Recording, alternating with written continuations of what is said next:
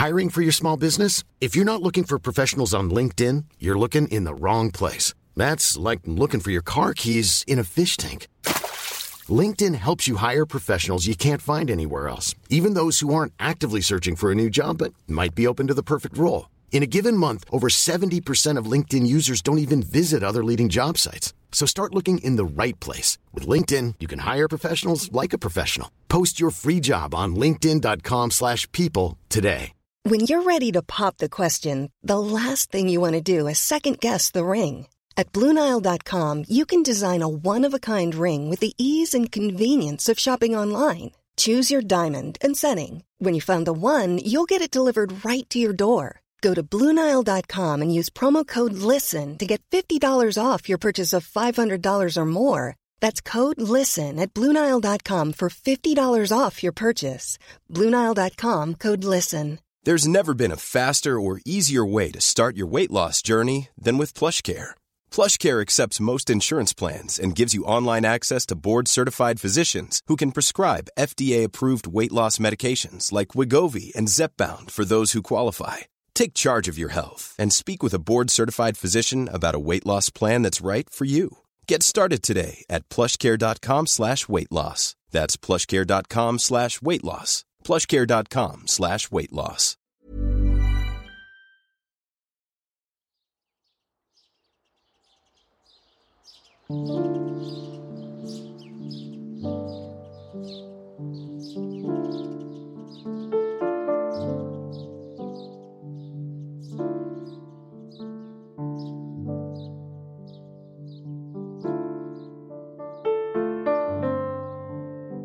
Was wäre, wenn dies unser letzter gemeinsamer Kaffee wäre? Worüber sprechen wir und was ist wirklich wesentlich?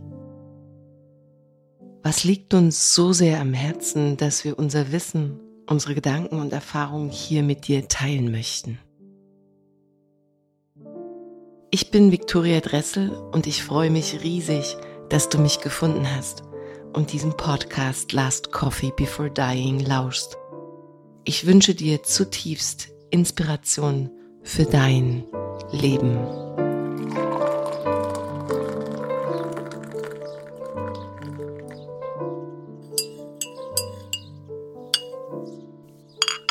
Ich begrüße dich jetzt erst nochmal auf diesem Weg äh, hier in meinem kleinen Studio. Ich freue mich riesig, dass wir die Möglichkeit haben, uns live zu sehen und mal ein bisschen mehr Zeit als zwischen Tür und Angel und Vorlesungsraum und mal schnell aus dem Auto übers Telefon.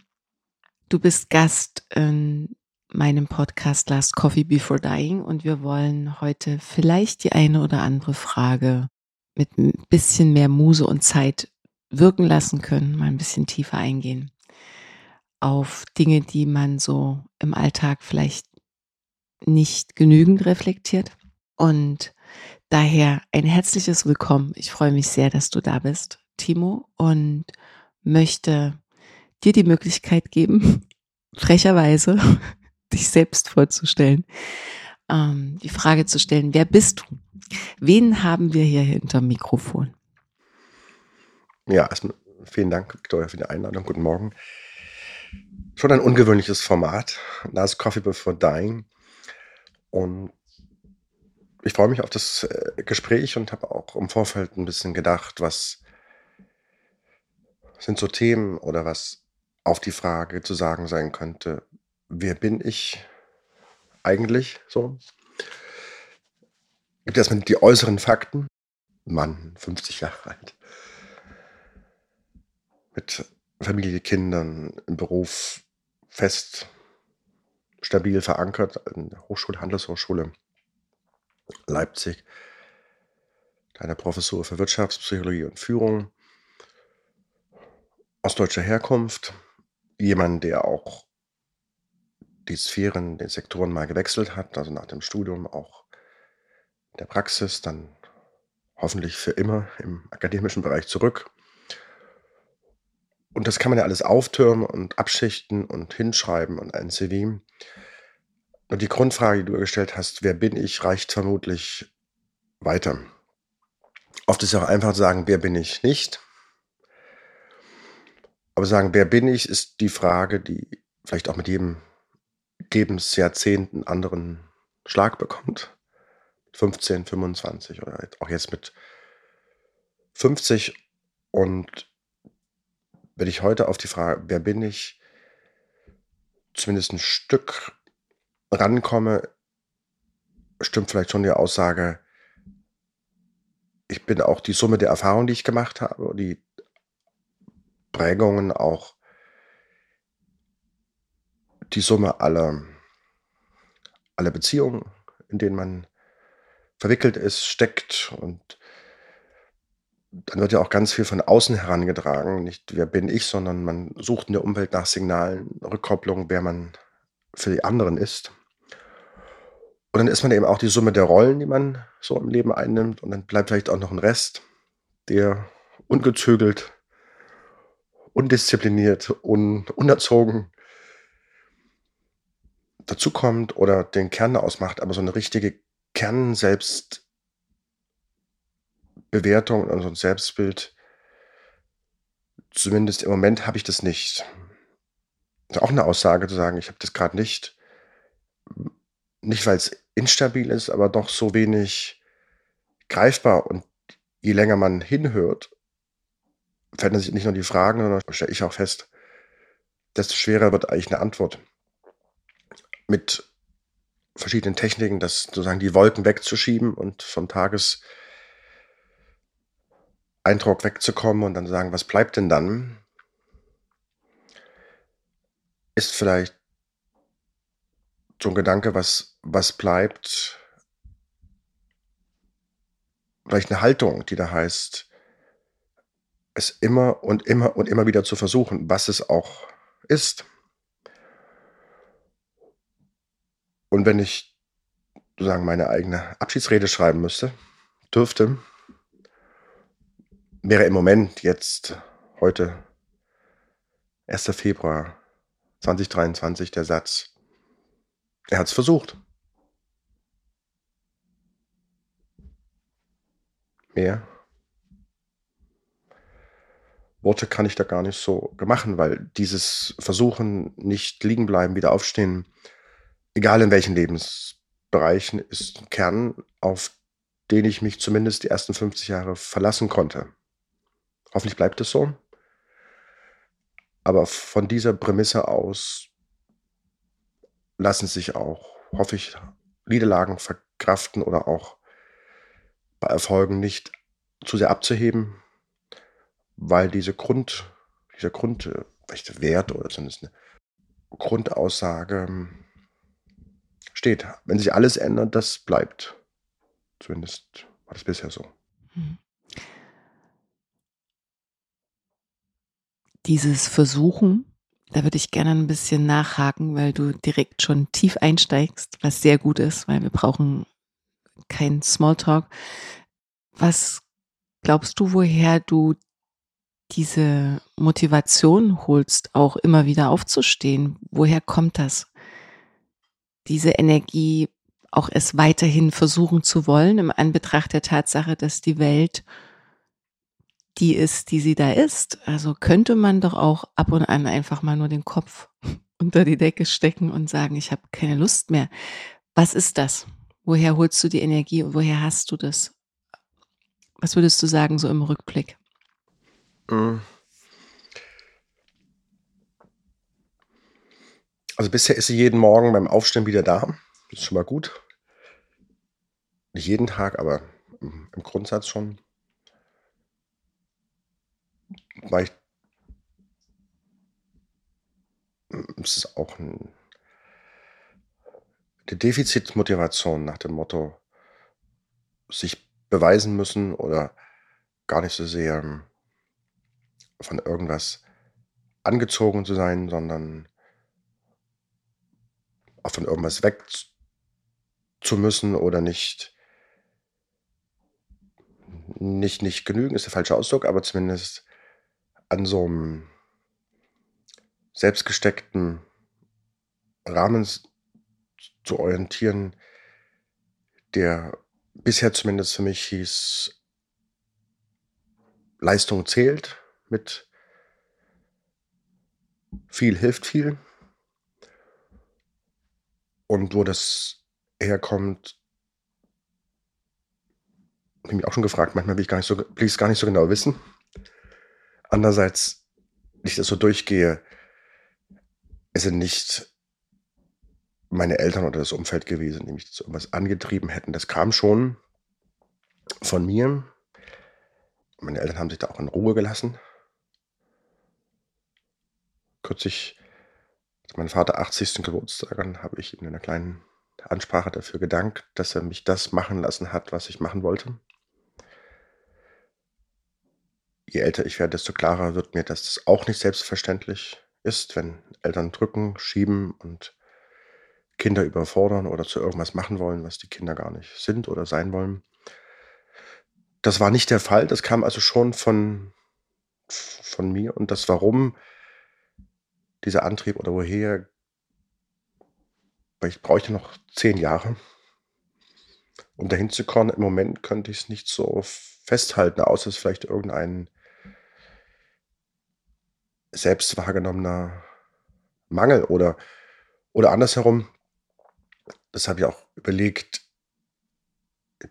Mehr als versuchen geht ja auch gar nicht im Angesicht dessen, welche Handlungsmöglichkeiten einer für sich hat in einer Umwelt, die immer stärker ist als man selbst, in einer Umwelt, die sich schneller ändert, als man sich auch mitändern kann. Vielleicht vor dem Hintergrund des Systemwechsels, Systemtransformation, zu sehen, wie schnell sich Dinge ändern können und man gar nicht so große Pläne anpacken kann. Deshalb ist der Versuch, es zu versuchen, eben nicht eitel und wohlfeil und sozusagen die, die arrogante Selbstverzwergung mit dem Ziel dann doch alles durchzusetzen, sondern vielleicht auch eine Einsicht, dass manche Dinge nicht gehen. Das ist auch die, diese Seite des Versuchens. Es bleibt ein Entwurf, es bleibt ein Probedruck, es bleibt vorläufig und vielleicht arbeite ich mich deshalb aus an dem Thema ab, weil mir das eigentlich schwerfällt, das anzuerkennen, dass es beim Versuch bleiben muss. Da komme ich aber in Bezirke in meinem Denken, wo ich gar nicht so leicht hingucken will. Also mhm. Also Defizit und eigentlich doch mehr wollen, sich dann im Versuchen einzurichten. Ich finde es mal positiv, ist eine realistische Haltung, immer wieder neu anzufangen und den Versuch dann auch zur Seite zu stellen und den nächsten Versuch zu starten. Und ein letzter Aspekt vielleicht, der für mich da auch immer wieder das Thema hochbringt, weil etwas loslassen fällt mir sehr schwer. Ich fange gerne neue Sachen an, aber beende die anderen Sachen dann nicht einfach so, sondern das kommt dazu mit der Gefahr des Verzettelns, des zu viels, des gleichzeitig. Und da finde ich Leute interessant, die das schaffen, dann auch das Vergangene zur Vergangenheit zu machen und da auch einen Schlussstrich zu ziehen und das Kapitel dann ohne sich umzudrehen, zur Seite zu legen. Also je länger ich darüber nachdenke, er hat es versucht, da schon mehrere Dimensionen als nur zu sagen, äh, man sieht halt, dass die Welt kompliziert ist und komplex und man begrenzte Handlungsmöglichkeiten hat. Also je näher ich mir da selbst komme, vielleicht auch auf die Spur, wer bin ich, desto unsicherer wird das Terrain. Aber allein das, was ich jetzt so denke, sage, hätte ich vor zehn Jahren nicht sagen können. Und ich hoffe sehr und setze darauf, dass es in zehn Jahren nochmal anders wird. Nur diese Erkenntnis, dass im Rückblick Dinge anders eingeordnet werden, musste ich mir auch erarbeiten. Die fällt nicht vom Himmel. Die steht im Lehrbuch, die kann ich in der Vorlesung kühn den Studierenden als Theorie auf den Weg mitgeben, aber das am eigenen Leib zu erfahren und einzuordnen, ist auch ein Stück Arbeit und ich denke, die ist noch nicht beendet. Du sagst, das Thema, also das hast du jetzt schon ein paar Mal angesprochen, für diejenigen, die da auf jeden Fall noch ein bisschen Aufklärung wünschen, um besser zu verstehen, welches Thema das ist, was du immer wieder anfasst, das hast du gesagt. Ähm, nimm uns doch da mal gerne noch ein bisschen mit, äh, Timo. Was beschäftigt dich? Welches Thema treibt dich um? Ja, mit der Frage verbinden sich ja vor allem berufliche Aktivitäten und Projekte. Und das ist mindestens seit 15 Jahren, dass mich die Frage bewegt, wer, wie, wann das, was man unter dem Begriff Gemeinwohl zusammenfassen könnte, sowas beeinflussen kann, was gesellschaftliche Entwicklung betrifft, Zusammenleben in einem Sozialverband oder den Begriff des gelingenden Lebens als gutes Leben, auch diese Fragen nach oben gebracht hat. Der Zeitkreis kam uns, meinem, meinen Kollegen, meinem Forschungsteam und mir da entgegen. Aber es ist eben auch ein ganz persönliches Thema, deshalb und Themen kann man sich vielleicht auch nicht aussuchen. Die kommen und muss man annehmen.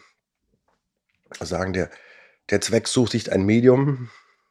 Und das Gemeinwohl hat mich gefunden und ich versuche das anzupacken, ohne es zu hoch zu hängen. Man kann sich ein Thema wechseln, aber ich merke ja auch, dass das mich anspricht und wenn ich es mache, auch andere anspricht und die Texte, die, die Vorträge vielleicht wichtig sind, aber noch wichtiger, dass es als etwas rüberkommt, was die Person, in dem Fall ich, auch wirklich dafür einstehe. Und das auch nicht nur, wenn es schönes Wetter ist, sondern auch wenn es mal regnet und schneit. Und die Gemeinwohlfrage als Forschungsfrage, als psychologische Frage, ist ja vor allem dann mein Zugang, schon eine Frage nach Systemqualität, ist eine Frage nach Sozialstrukturen ist eine Frage, die warum er mit mir liegt, zu mir gekommen ist, ich sie für mich gefunden habe und das mit dem Versuchen ist eben auch verführerisch, weil gerade bei dem Thema so viele Facetten in der Tiefe, in der Breite da sind, dass es für lange, lange Zeit reichen würde, zu forschen, zu, zu lehren oder es macht einfach auch Spaß, auch Lust besetzt, an dem Thema zu arbeiten.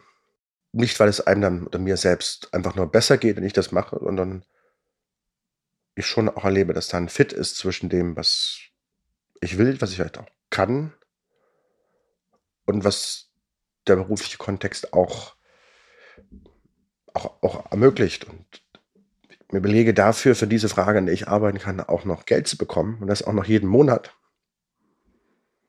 das ist toll. Und auch, auch motivierend, auch interessant im Rückblick, wie sich Diskussionen auch verschoben haben und vielleicht wieder verschieben. Und die Größe des Themas erschlägt auch ein, ein wenig zumindest. Aber sie bietet auch Platz, um da was aufzubauen.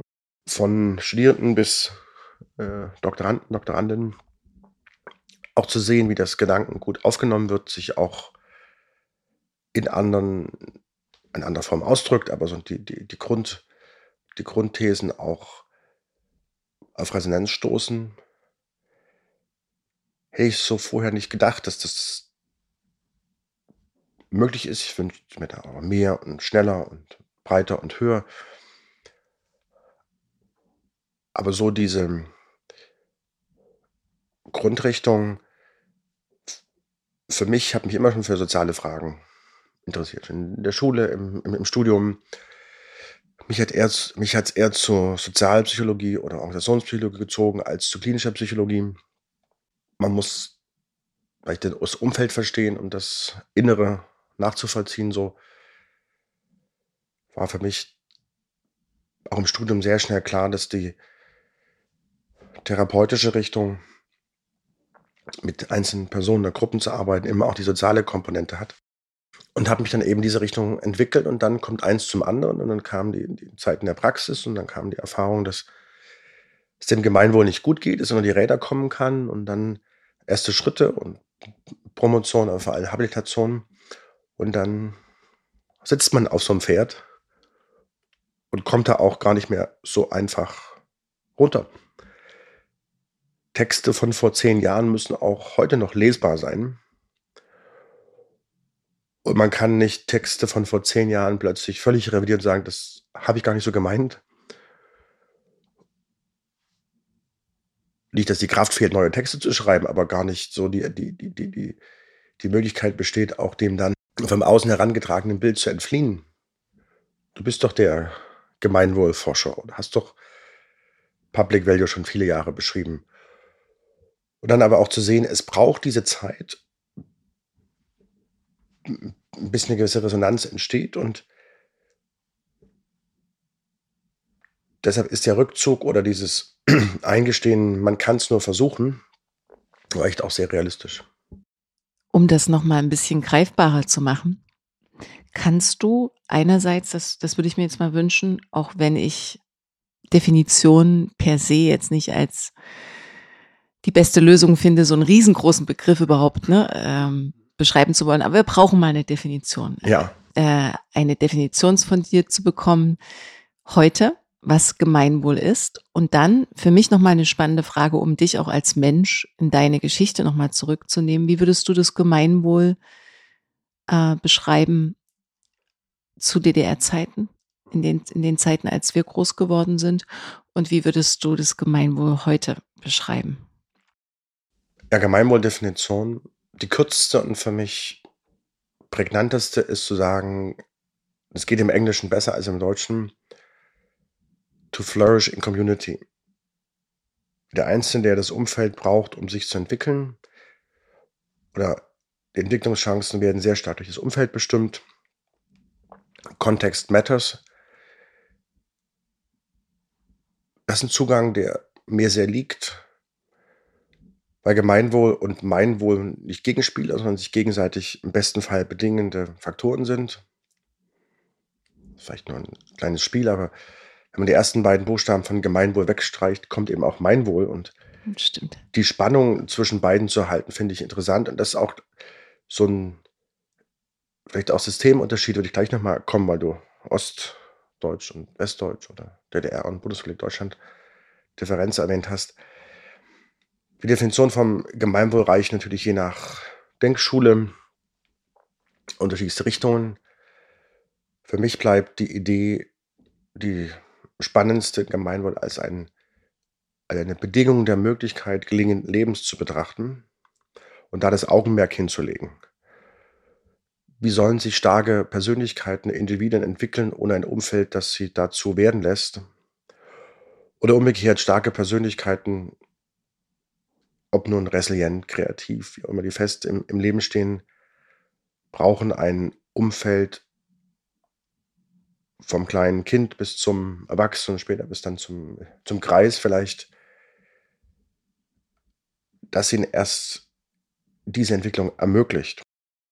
Und der Gemeinbegriff ist da für mich ein sehr breiter, schön in allen philosophischen, theologischen, ökonomischen, psychologischen, soziologischen, wie auch immer Traditionen um dieses Community-Thema sichtbar zu machen und auch die Auswirkungen, dass sich das einzigartige Individuelle erst vor dem Hintergrund eines gemeinsamen entwickeln kann und nicht umgekehrt.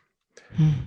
Erst kommt die Gemeinschaft, aus der der Eins herauswächst, das vielleicht vergessen hat, dass er diesen Hintergrund hatte, sodass man auch sagen kann, ohne Gemeinwohl keine Freiheit, es sind keine Gegenspieler, aber wie kann jemand innerlich frei sein, erwachsen, reif als Persönlichkeit, ohne Kontext erfahren zu haben, in dem er oder sie werden konnte zu dem, was er oder sie dann auch, auch verkörpert. Das wieder ins Bewusstsein zu heben, über die besondere Rolle der Wirtschaft zu reden. Ist nicht nur Wirtschaft, auch, auch, auch Bildung, Politik. So schneidet das Gemeinwohlthema durch alle Bereiche hindurch immer wieder zurück auf den Gedanken to flourish in community, sich als Einzelner in einem größeren Ganzen entwickeln und das, wie soll ich sagen, messbar zu machen, gute Theorien zu packen, ist schon immer ein Thema, ob nun Politikwissenschaft, Juristerei oder Psychologie oder anderen Disziplinen. Und dass diese Art von Gemeinwohldenken ist interdisziplinär, vielleicht sogar manchmal transdisziplinär zu denken, führt immer wieder auf diesen Gedanken zurück, das Spannungsverhältnis zwischen Individuum und Gruppe, zwischen Kollektiv und Einzelnem auf den Punkt zu bringen. Und den zweiten Teil deiner Frage und die zweite Frage, der Unterschied zwischen beiden Systemen ist eklatant. Wie auch die Rolle des Einzelnen im Verhältnis zum Kollektiv strukturiert wird. Das beginnt in der Schule mit der Betonung des Gruppendenkens, des individuellen Denkens und hat jede, jede Gesellschaftsform ihre eigenen Gemeinwohlantworten gefunden und die Spannung mal in diese Richtung oder mal in diese Richtung versucht aufzulösen.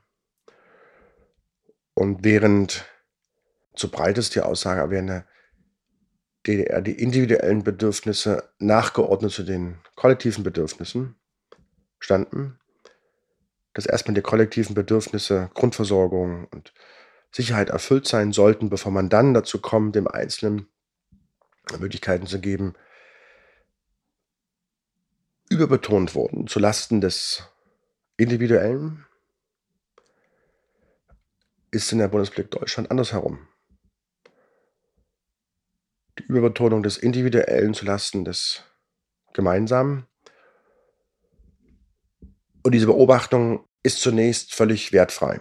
Und das ist mir auch wichtig, dass der Gemeinwohlgedanke nicht mit parteilichem, ideologischem Hintergrund verknüpft wird, sondern als Möglichkeit gesehen werden kann, wie sich dieses Verhältnis gestaltet und welche Einflussmöglichkeiten man hat in der Schule, im, in der Arbeitswelt, welche Verantwortung wer übernimmt, welche Wertschätzung das Gemeinwohl auch erfährt, ob man die Wirtschaft damit auflädt, ihr Vorgaben zur Gemeinwohlverträglichkeit machen muss, ob das der Markt regelt das war auch sicher ein großer Systemunterschied.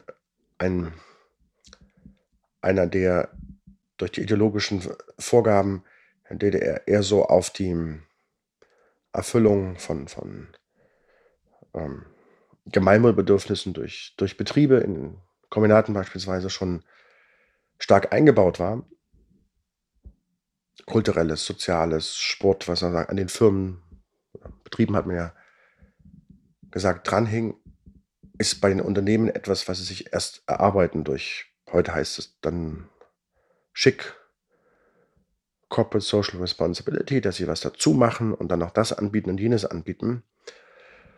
Und in beiden Systemen hat man vielleicht in der Quintessenz gemerkt, man kann die Frage nicht wegdrücken und eine Balance zu finden zwischen beiden, weder das Marktliche zu unterdrücken, die Betriebe da zu sehr in den Mangel zu nehmen, zu Lasten vielleicht von, von Effizienz, von Produktivität und auf der anderen Seite das unreguliert zu lassen und darauf zu setzen, dass es freiwillig erfolgt, ist je nach Blickwinkel erfolgreicher oder marktwirtschaftlich effizienter.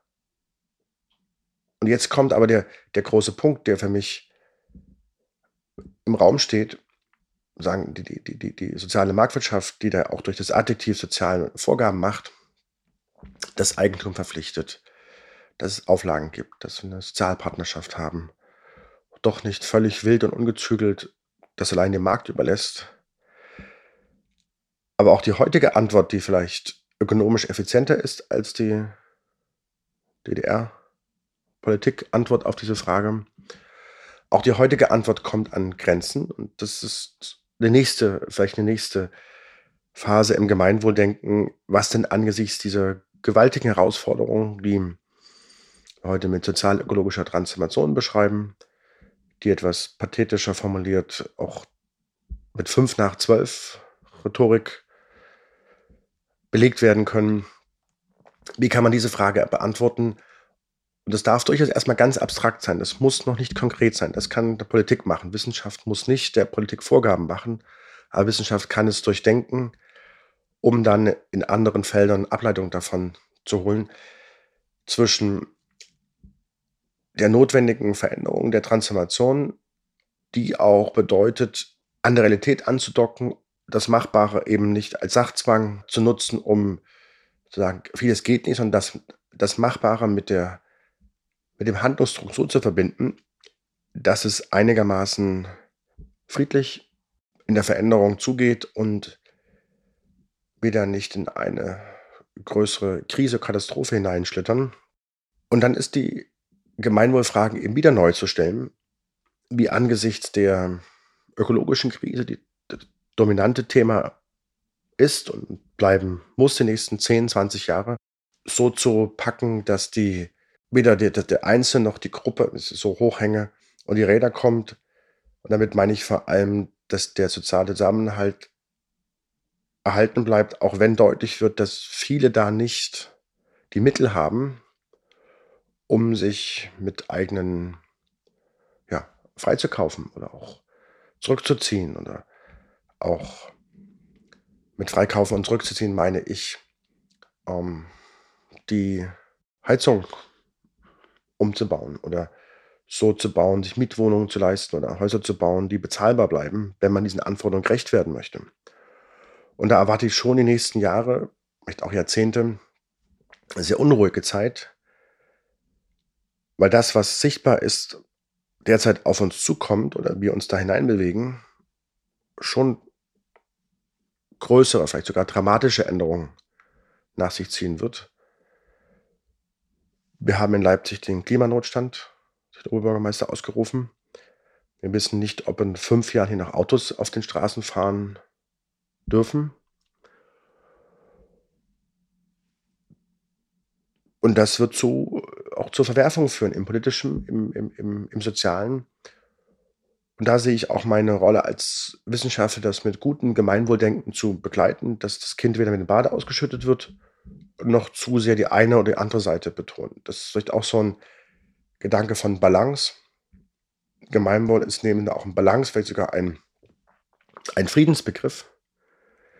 Gemeinwohl ist für mich ein Friedensbegriff, weil der Versuch des Interessensausgleichs ohne Widersprüche zu verkleistern einer ist, der über Grenzen hinwegreicht und immer auch das Angebot macht, wir haben Aufgaben, die keiner allein bewältigen kann. Deshalb müssen wir es zusammen machen, weil es um, ob nun Mobilität, Sicherheit, Bildungschancen, geht niemand, kein Akteur für sich allein, weder die Politik noch die Wirtschaft oder die Zivilgesellschaft, sondern nur gemeinsam bearbeitet werden kann. Insofern ist das Gemeinwohldenken auch ein Angebot, aus seinem eigenen Bereich nicht herauszukommen, sondern zu überlegen, was kann ich denn, was können wir denn beitragen für diese größere Aufgabe. Und es hört sich trivial an, es ist aber überhaupt nicht in der Praxis, diesen Blick zu verändern, dass es eine gemeinsame Anstrengung braucht, um sich diesen Themen zu stellen oder auch Herausforderungen zu bewältigen. Das braucht Innovationen in der öffentlichen Verwaltung, der Zusammenarbeit zwischen Behörden, aber auch zwischen öffentlichem Sektor und Privatwirtschaft. Und da ist das Gemeinwohl eine Art Verbindungs- oder sogar Friedensbegriff, um das sichtbar zu machen. Das war vor zehn Jahren nicht der Fall. Das war vor fünf Jahren noch nicht in dieser Intensität der Fall. Und Gemeinwohl bietet da eine, eine Sprache, einen, einen Zugang, der auch in der, auch in der europäischen Tradition eine gute, eine gute Vergangenheit hat. Das Gemeinwohl kann auch missbraucht werden. Das wir in Diktaturen gesehen. Dass Gemeinwohlsetzungen von oben gefährlich sind. Dass Gemeinwohl im besten Fall demokratisch ermittelt wird, ausgehandelt werden muss. Und in all den Diskussionen gibt es natürlich viele andere Begriffe, aber der Gemeinwohlbegriff packt etwas an, was viele auch anspricht. Und ihn auszugestalten, ihn, ihn, ihn, ihn zu besetzen, finde ich extrem motivierend und auch eine gute Antwort auf die Frage oder Fragen der ökologischen Krise insbesondere. Denn die Luft ist für alle da, die kann man nicht abgrenzen nach Postleitzahlgebieten oder nach Einkommensklassen. Die Infrastruktur, Wasser, Energie ist gemeinwohlrelevant, weil es genau die Rahmenbedingungen sind to flourish in community. Und wenn die Gesellschaft nicht zerfallen soll und sich aufspaltet in kleinere, nicht mehr miteinander kommunizierende Gruppen, dann ist Gemeinwohl die Einladung, das Gemeinsame zu suchen. Und das ist in der Bundesrepublik Deutschland nach meinem Dafürhalten einem anderen Punkt gestartet, als es am Ende der DDR vielleicht stand. Ich merke das im, in meinem Arbeitsbereich, dass es so viel schwerer ist, theoretische Überlegungen vom Gemeinsamen zu starten, im Verhältnis zu dem Ausgangspunkt, dass wir Differenzen, Einzigartigkeit, Individualität betonen. Mit anderen Worten, man kommt vielleicht am gleichen an, aber der Ausgangspunkt ist ein anderer. Beginnt man beim Gemeinsamen und sucht nach Unterschieden? Oder betont man die Unterschiede und sucht dann das Gemeinsame? Und das sind andere Zugänge, die eben praktisch relevant sind, aber schon in der theoretischen Befassung zu anderen Denkmustern führen. Und das ist spannend, da Kontrapunkte zu setzen oder zu erinnern, dass es die Verbundenheiten sind, die uns ausmachen und wir die Differenzen erst leben können, wenn es einen sicheren Kontext gibt, ob nun familiär, finanziell, politisch, dass wir überhaupt das Individuelle ausleben können. Und das wird uns bewusster, dass wir eine Basis haben und die Basis sichern müssen und die Basis pflegen müssen, um das Individuelle tatsächlich auch zu, zur Blüte zu bringen. Denn Gemeinwohl ist nicht Volksbeglückung, ist nicht Vergesellschaftung der Produktionsmittel, ist nicht Abschaffung der Marktprinzipien, sondern ist der Versuch, letztlich die Freiheit des Einzelnen zu stärken, im vollen Bewusstsein, dass das äußerst voraussetzungsreich ist. Und Gemeinwohl ist Arbeit an diesen Voraussetzungen für Freiheit und individuelle Entwicklung. Der Ausgangspunkt ist also nicht Gruppe versus Individuum, sondern der Ausgangspunkt ist die Spannung zwischen beiden immer wieder neu auszutarieren. Kontinuität und Wandel sind da, da Begrifflichkeiten.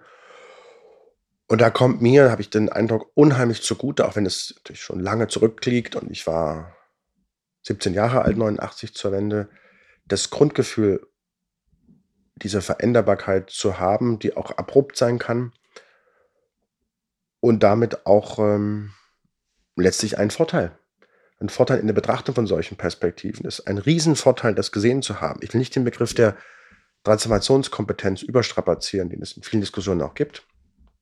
Kann man darüber streiten, was das ist, aber die am eigenen familiären Kontext, im Umfeld, natürlich auch im eigenen Leib erfahrene Systemänderung macht einerseits etwas sensibler für die Fragilität allem, aller Strukturen und andererseits aber auch etwas gelassener, dass dann schon wieder etwas kommen wird, was anders ist, neu ist. Und zwischen Sensibilität und Gelassenheit äh, habe ich mich jetzt so auch ein Stück weit gedanklich eingerichtet. Das ist so mein Denk, Denkmuster. Wenn man jetzt so mm, ganz einfach auf die Welt blickt, würde ich sagen, es ist nicht einfach, aus dieser, sagen wir mal, sehr vielleicht viel stärkeren Ego-Perspektive wieder zurück daran zu erinnern, an, die Community, an diesen Community-Gedanken, so wie es ja die neuen Generationen auch im Wording benutzen, Community, Gemeinschaft. Was glaubst du, steht uns vor allem im Weg? Also mir fällt zum Beispiel auf, dass die Gier ein, ein Aspekt ist, der sehr stark vorhanden ist und Macht, solche Begrifflichkeiten tatsächlich uns regelrecht dazu auffordern, umzugestalten. Wir müssen wieder neu trainieren, was es bedeutet, zum Beispiel nicht so gierig zu sein oder viele Dinge nicht für selbstverständlich zu nehmen, uns zu minimieren, zu reduzieren, uns zurückzunehmen und erstmal zu überlegen, okay, was braucht denn, was brauchen wir denn? Also dieses Wir zu sensibilisieren scheint mir schwer, schwerer als zu sagen, wir kommen von einem Wir zu einem Ich. Ja, ich bin ich sehe, was du mit dem Begriff Gier meinst und man zum Beispiel im Sport benutzt den Begriff Gier, dann wird er oft ja auch sehr positiv besetzt. Wir müssen gierig sein, um den Sieg zu erringen, TUS Tor zu schießen. Ohne Gier wird die Mannschaft nicht das Letzte aus ihr rausholen. Und sagen, die, die Lebenskräfte und Lebenssäfte, dass man etwas erreichen will, die oft auch positiv. Was bewegen zu wollen, tätig zu werden, aktiv zu sein. Und Begriff Gier in der heutigen Wendung beschreibt aber eher dieses immer mehr haben wollen und immer mehr steigern und nicht auch Maß halten können Und diese Facette ist vielleicht auch durch bestimmte Ideen einer Leistungsgesellschaft auch gefördert worden. Der Mensch ist gierig, er ist auch gierig, aber eben nicht nur gierig, ist auch böse, aber ist nicht nur böse. Er ist auch gut, aber ist nicht nur gut. Und diese Komplexität auch anzunehmen, ohne in ein zu negatives oder auch zu positives Menschenbild zu verfallen. Der Mensch ist da vielleicht gar nicht so veränderbar, aber das Umfeld kann bestimmte Instinkte, Begierden, Haltungen stärken, fördern durch Schule und durch, durch, durch Umfeld und das zur Geltung bringen, was vielleicht die edleren Tugenden des Menschen sind oder zumindest die anderen in eine andere Balance bringen. Und die suchen wir jetzt und vielleicht geht es nicht anders, als dass manches auch erzwungen wird durch Einschränkungen. Wir sehen, dass der Markt es nicht schaffen kann allein, sondern der Regulator, die Politik, der Staat eingreifen muss unter dem Druck der Verhältnisse, die eben über das äh, Klimathema uns aufgezwungen werden. Deshalb ist auch die Diskussion, ob Verzicht nicht nur negativ, sondern auch lustvoll besetzt sein kann, dass man neue Freiheit gewinnt, indem man eine Sache nicht mehr tut und die eigentliche Freiheit im Kopf beginnt und nicht bei der Mobilität oder bei, bei beim, beim Auto die Freiheit. Und da müssen wir vieles umbauen.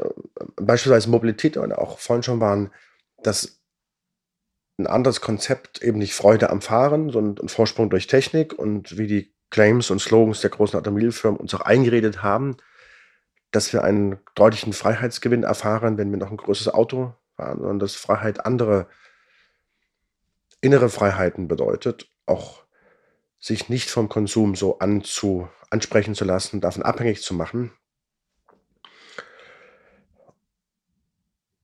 Vielleicht ist der Antreiber dafür schon eher die jüngere Generation. Zwischen Klimaangst und letzter Generation, zwischen sich auf der Straße festkleben und anderen Formen von Protest.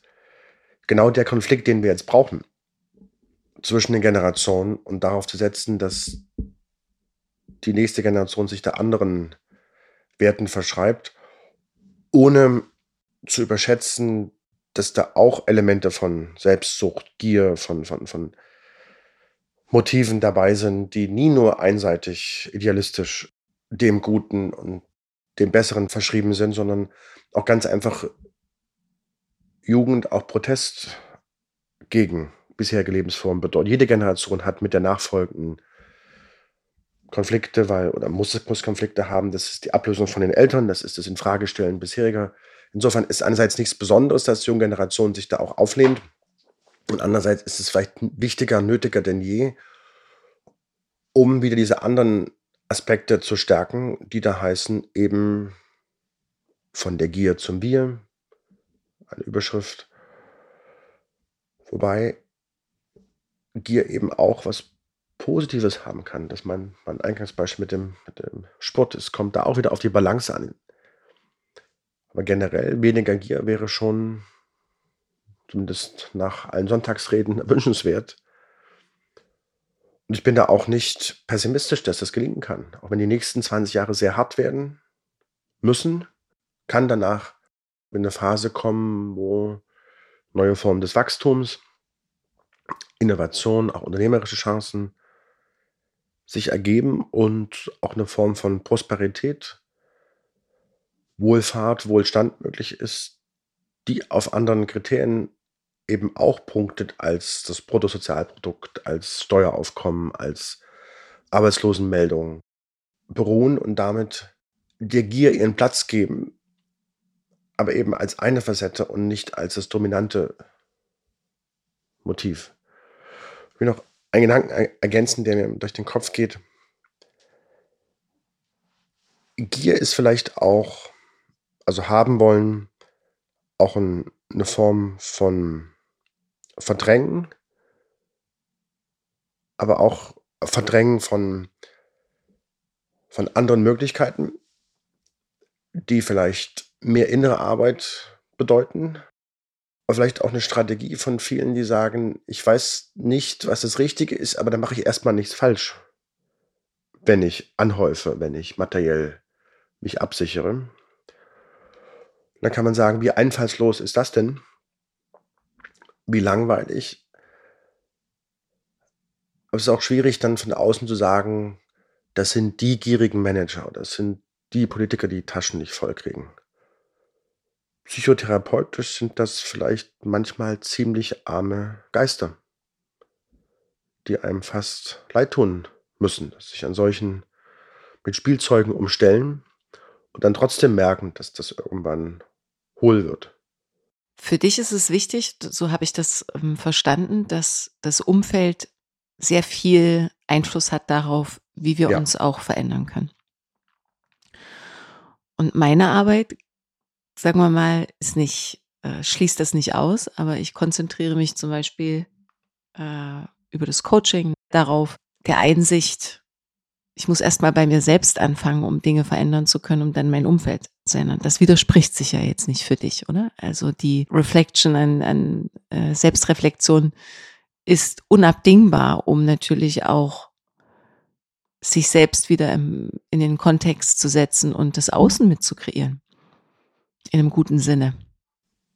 Auf alle Fälle. Und das ist auch sicher einer der Gründe, warum diese innere Arbeit so an Bedeutung gewonnen hat in der heutigen Zeit, weil ohne diese eigene Veränderung auch im Außen die Veränderung nicht, nicht einfach so eintritt. Und da würde ich differenzieren zwischen innerer Arbeit, um was zu suchen, um sich zu optimieren, um ob nun das Ich, den Purpose, die, die, die Bestimmung, oder eben zu sagen, das sollte im besten Fall wieder eine Konsequenz im, im Außen haben und kein Selbstzweck. Deshalb arbeiten wir auch zusammen in unserem Coaching-Programm Nur Leipzig Talents an der Handelshochschule an der Frage, wie kann man innere Arbeit und sich selbst als Medium, als Tool, als Werkzeug betrachten, um äußere Prozesse anzuregen. Die notwendige Transformation im Außen braucht eben transformationales Lernen auch im Inneren. Und für mich beginnt das eben, das war ein Ausgangsgedanke, damit sich bewusster zu werden, welchen Prägungen man unterliegt, die nicht abzustreifen, aber die als vielleicht auch als Chance zu nutzen, das ist beispielsweise die ostdeutsche Herkunft, kann auch was anderes sein, welche Lebenserfahrung man dann gemacht hat, als Ressource zu sehen, um von dieser Perspektive sich nicht nur einzuordnen, sondern eben auch wirksam zu werden im, im beruflichen, im sozialen, im, im, im privaten Umfeld. Das ist die eine Seite, innere Arbeit, um die Abhängigkeit vom Außen zu erkennen und dann auch seinen Platz zu finden, was möglich ist und wovon man sich vielleicht auch nicht lösen kann, das auch zu akzeptieren, was Herkunft, Prägung, Werte betrifft, die nicht zu verdrängen, sondern mit ihnen produktiv zu arbeiten. Das ist die eine Seite, die andere. Neben dem Bewusstwerden solcher, solcher Prägungen und dem produktiven Nutzen dieser Werthaltung in der eigenen Selbstregulation, wie geht man mit Emotionen um, auch zu erkennen, wie kann man das Außen auch stärker an sich heranlassen, also Unterschiede wahrnehmen, Komplexität aufnehmen, nicht zu schnell zu urteilen, auch mal Ungewohntes ins System reinlassen, ohne es sofort in die Ecke zu legen und den kurzen Moment bewusster zu gestalten zwischen äußerem Reiz und innerer Reaktion, wo eben nicht sofort der Automatismus kommt, ja, nein, vielleicht gut, nicht gut, man innehält und auch ein Stück weit wir sehen, was wir wissen, wir fühlen vor dem Hintergrund unserer Erfahrungen und ordnen das ein. Und gerade als Führungskraft oder jemand, der sich verantwortlich fühlt für sich, für andere, auch zuzulassen, dass die Projektion von dem, was man hat, auf andere eben eine Übertragung, eine Projektion ist, der man nicht entfliehen kann, aber die man bewusster wahrnimmt und dem man sie bewusster wahrnimmt, dann auch zulässt, andere Sachen zu sehen. Und damit meine ich nicht, sich bewusst nur aus der Komfortzone zu begeben und völlig konträre Kontexte zu besuchen, sich äh, Dingen auszusetzen, die vielleicht ungewöhnlich sind. Ich meine, die, das auch in der Arbeit bewusster zu werden, wie stark auch meine Wahrnehmung des Außen von meinen bisherigen Einstellungen abhängt. Und Verantwortung für die Wahrnehmung übernehmen heißt für mich auch an Beurteilungsfehlern zu arbeiten, auch an den Grenzen der Wahrnehmung, die ein Stück zu verschieben, beispielsweise alle Sinne zur Wahrnehmung zu nutzen, nicht nur sehen, hören, riechen, schmecken und auch die körperliche Wahrnehmung zu stärken, also die, die propriozeptiven Reize auch zu verarbeiten. Und das ist schon anstrengend und braucht Training, ob man nun bewusster atmet, ob man mehr den, auf den Körper hört, um so die Wahrnehmungsfähigkeiten zu steigern als zweiter Aspekt, Inneres, um das Äußere äh, zu verändern, aber eben auch um das Äußere erstmal wahrnehmen zu können, in neuen Formen, in anderen Verbindungen, heißt an sich zu arbeiten, um mit den Talenten, Potenzial, die man vielleicht hat, auch mehr und anderes zu sehen als bisher. Und da muss man nicht in ferne Länder reisen oder große Gipfel besteigen oder verrückte Sachen machen, sondern das kann man für sich im Kopf oder muss es, glaube ich, für sich im, im, im Kopf auch annehmen als Aufgabe und dann auch als etwas sehen, was nicht einerseits nie abgeschlossen ist und andererseits sich auch Zeit geben, denn man kann es auch nicht erzwingen. Also in meinem Kontext auch eine Auseinandersetzung mit diesen Themen. Ich würde es vielleicht noch mal so umschreiben, ist es natürlich auch die Auseinandersetzung mit den kleinen und großen Wunden, die man so eingesammelt hat in seinem Leben. Sprich, Trauma, ja? Noch ein Kaffee? Bitte, unbedingt, ja.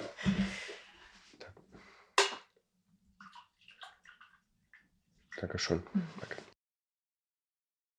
Weil wie würde man es anders erklären als ähm, im Reaktionsmodus sein bedeutet für mich ganz einfach gesprochen, ich bin eigentlich am ständigen mich selbst beschützen. Und entweder ich renne vor etwas weg oder ich gehe in Angriff, aber ich beschütze mich, damit ich etwas nicht fühlen muss, mal ganz einfach gesprochen, wenn wir jetzt noch auch seelischen und körperlichen Aspekte mit hineinnehmen. Und ähm, wenn ich mir meiner Verletzungen in meinem Leben nicht bewusst bin, sprich meiner Traumatisierung, der kleinen und der großen, das müssen jetzt nicht immer die, die heftigsten ähm, Begebenheiten gewesen sein, dann kann ich mich auch nicht so gut einordnen, weil dann verstehe ich mich nicht im Kontext eines Kommentars, der von mir plötzlich so persönlich genommen wird ähm, und ich überreagiere. Ja? Also ich kann mich dann nicht mehr so gut einordnen. Das heißt, eine Reflexion und eine Auseinandersetzung darüber, an welchen Punkten ich angreifbar bin und damit nicht mehr so durchlässig und damit nicht mehr so verbunden mit dem Außen, weil ich mich ja beschütze. Ich bin getrennt in dem Moment, ist ein ganz, ganz wesentlicher Aspekt. Ich würde sagen, unabdingbar. Anders kann ich mir nicht erklären, warum wir beispielsweise in unserer Welt, nehmen wir mal den Klassiker, ähm, Menschen wie Putin oder Trump für mich hochtraumatisierte Persönlichkeiten sind, wenn ich das mal so sagen darf. Ansonsten kann ich mir nicht vorstellen, wie Mensch äh, auf so eine unreflektierte Weise reagieren kann und interagieren kann mit dem Außen. Also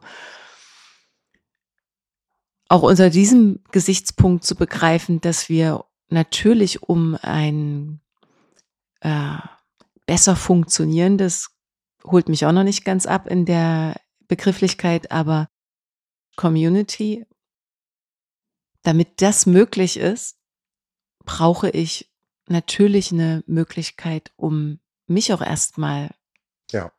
zu fühlen, zu begreifen, zu verstehen, so wie du es gesagt hast. Aber das noch würde ich gerne noch mal mit hinzufügen. Würdest du das so unterschreiben oder? Ja, deshalb wieder, wir sind da auch unser eigenes Werkzeug. Also das reagiert, das hoffentlich auch es darf auch mal gierig sein, das ist okay, das auch annehmen, gehört auch zum Menschsein dazu, auch, auch ängstlich, leidenschaftlich, äh, zornig. Das, ohne das zuzulassen, sagst du, kommt man auch nicht weiter oder die Lebendigkeit, die das Leben ausmacht, auch nicht aus Traumata, Verdrängungsgründen wegzuschieben. Die eine Richtung und die andere, sich dabei selbst auch nicht zu wichtig zu nehmen. Die Sache ist ernst, aber sich selbst nicht zu wichtig zu nehmen, bedeutet eben auch nicht zu verhärten und einen Panzer aufzubauen, aber auch ab und zu im Fluss des Lebens mitzuschwimmen und nicht jeden Tag alle kleinen Narben zu zählen, zu, zu pflegen. Und das meinte ich von sich auch Zeit zu geben. Manches löst sich vielleicht auch oder wird unwichtiger über, über, über Zeit. Also dem ersten Gedanken dieser Grundidee an Verletzungen anzusetzen, Traumata, das muss ja nicht tiefenpsychologisch, psychoanalytisch in einer drei bis fünf Jahrestherapie enden. Überhaupt nicht. Mu muss es überhaupt. Kann. Es kann auch richtig und wichtig sein, wenn man das nicht aus Jux und Dollerei macht, sondern wirklich Leidensdruck hat und krank wird darüber in allen möglichen Richtungen, sich dann auch blockiert und den Aufgaben nicht nachgehen kann, auch, auch dysfunktional im Alltag nicht, nicht zurechtkommt und trotzdem an diesen Verletzungen zu arbeiten, und die hat jeder. Und das ist nicht eine verweichlichte und, und, und, und äh, egozentrierte Variante von Ego-Trip, die sich die bürgerliche Mittelklasse leisten kann. Die einen gehen arbeiten, die anderen gehen zur Therapie, sondern dieses auch zum, zum Menschsein dazugehörige besprechbar zu machen. Ohne Begriffe wird eine Emotion auch nicht fassbar. Und Sprache ist schon das Medium, in dem es dann packen müssen, dem Ding einen Namen geben, macht sie auch weniger gefährlich, entschärft auch manches, läuft für mich auf die Frage hinaus, neben Instinkten, Begierden, Leidenschaften, die unvermittelt auch sagen, am Großhirn vorbei einfach durchlaufen und da sind doch zu üben, zumindest den Gedanken zuzulassen, dass die Emotionen, Gefühle, Affekte etwas sind, was wir haben. Nicht, dass wir die jeden Tag wählen können, aber so der Einsicht, die für mich wichtig ist, zu sagen, ich bin nicht das Gefühl, ich habe das Gefühl. Das klingt ein bisschen kühl, echt so eiskalt. Man kann Emotionen sich wie im Kleiderschrank ein T-Shirt aussuchen oder ein Hemd und eine Hose wechseln kann. Das geht nicht. Aber zwischen dem instinkthaften Reaktion und der unmittelbaren Emotionalität, auch Spontanität, die auch gut ist, zwischenzuschalten. Und waren vorhin schon an dem Punkt, diesen Moment der inneren Wahl oder der Möglichkeit auch anders zu reagieren, als Reifegrad zu verstehen. Nicht als kühler Automat erstmal durchzurechnen, das wäre auch keine gute psychische äh, gesunde Entwicklung. Aber eben beides Spontanität zuzulassen, lebendiger zu werden und reflektierter mit dem Ziel, auch nicht nur mehr Verhaltensoptionen zu haben, sondern auch sich nicht von der Emotion überrennen zu lassen. Und das finde ich interessant, dass das eine Entwicklung ist, die jeder für sich durchmachen muss, die eben mit äh, im Jugendalter anders als im Erwachsenenalter auch vonstatten geht, eben auch Zeit braucht und nicht bedeutet, dass der Bearbeitung von Traumata, Verletzungen äh, nicht stellt, aber sie auch als Teil des Lebens betrachtet, ohne sie schön zu reden, aber da, wo es geht, auch als etwas zu betrachten, wofür man vielleicht eine besondere Aufmerksamkeit gewonnen hat, bei anderen das früher erkennt, sensibler geworden ist und sie auch als Teil des, des Lebens zulässt und, und akzeptiert. Denn damit nicht abzuschließen, heißt es dauerhaft mittragen, davon nicht loszukommen und sich damit selber zu blockieren. Und da ein Stück diesen Block wegzuschieben oder Traumata zu bearbeiten, sie als Teil der Persönlichkeit zu betrachten, um vielleicht im besten Sinne daraus sogar was abzuleiten, eine gewisse Gelassenheit, eine nach dem Motto, das habe ich geschafft, das wirft mich nicht mehr um, das macht mich jetzt nicht noch äh, schwächer, ich kann aber auch Schwäche zulassen. Ich kann tief fallen, aber nie so tief, dass es mich völlig zerlegt, ich mich verliere. Das meine ich am Anfang des Gesprächs immer wieder zu versuchen, sagt sich leichter vor dem Hintergrund des, eines Menschen, der sich nicht als zerstört, als kaputt betrachtet. Und ich kann das für mich sagen, im Außen habe ich Erfolg. Stehe ich im Leben, habe bestimmte Ziele im, im, im, im Berufsleben erreicht, wenn das je große Ziele waren, aber sie sind ja auch Ausdruck oder geben erstmal Stabilität, in einer gewissen Rolle sich einzurichten. Und dann sagen sie solche Sätze vielleicht leichter, ist immer wieder zu probieren. Er sagt jemand in der Krise, der das Ende nicht sehen kann, eben nicht so leicht daher. Und vielleicht sage ich das in fünf Jahren auch nicht mehr so in einer Krisensituation. Aber der Gedanke hat mir bisher immer geholfen zu sagen, es gibt ein danach, es gibt einen Morgen und die Sonne geht wirklich auf am nächsten Tag. Aber daran können andere auch, wenn es nicht so gut läuft, zerbrechen. Aber um für diese Zerbrechlichkeit auch offen, die auch wahrnehmen zu können, muss man das auch an sich selbst nachvollzogen haben können, sonst ist alle Empathie und alles Mitleid eben ein künstlicher Versuch, weil das individuelle Leid kann man nicht ohne weiteres nachempfinden, wenn man nicht eine leise Ahnung hat, wohin das Tragische, das Traumatische einen Menschen führen kann.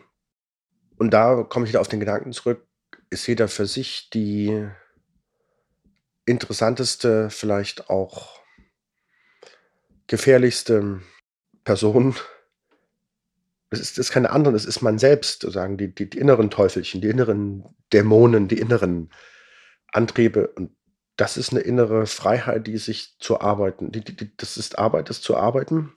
Und es ist eben nicht noch im nächsten äußeren Konsumgut, sondern in dieser inneren, inneren Befassung, die auch zulässt, dass Narben und Verletzungen dazugehören. Und Narbenarbeit heißt dann für mich auch im Rückblick Narbenpflege zu betreiben, nicht mit Schönheitskosmetik drüber zu gehen, sondern die Narbe als, als Teil der, der, der Geschichte und so zu betrachten,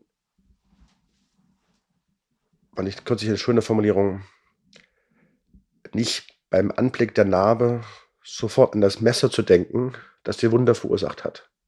Sich da ein Stück zu lösen. Du hast den Begriff der Traumatisierung benutzt, von den schwierigen physische, psychische Gewalt ist Erfahrung, sich nicht überrollen zu lassen. Ich bin nicht die Emotion, ich habe die Emotionen. Und bei der Narbenpflege nicht sofort an den Täter, die Täterin zu denken, das finde ich, ist eine Leistung. Wundere ich viele, die das schaffen. Das schaffen viele nicht sich da rauszuarbeiten und da auch einen Weg zu finden zwischen Geburt und Tod, den 70, 80 Jahren, die einem gegeben sind, für andere auch sichtbar zu machen, wenn es, wenn es überhaupt geht, dass es sich lohnen kann, auf so einen sich auf so einen Weg zu begeben und dann auch im Außen einen Unterschied zu machen. Und mein Thema ist dann eben das Gemeinwohlthema. Mhm. Ähm, um mal noch ein bisschen mehr Tacheles zu sprechen an der Stelle, ähm, ganz ehrlich, Timo, aber im Umkreis, auch in, den, um, in dem Umfeld, in dem du dich aufhältst, das heißt also wissenschaftlichen Umfeld, aber auch im politischen äh, Umfeld, Unternehmerumfeld, vermisse ich sehr häufig diese Lebendigkeit. Also wir sprechen ja dann auch, wenn wir von Emotionalität sprechen, etc., von, von Durchlässigkeit, von Empathie, die echt ist, äh, sprechen wir ja auch von mehr Authentizität.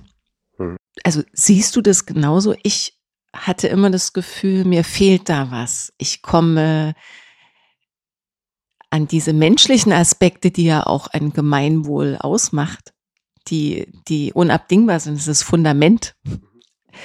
Ähm, da komme ich nicht drum rum. Ja, also ich weiß gar nicht so richtig, wie ich die Frage fassen soll, aber vielleicht weißt du, worauf ich hinaus möchte.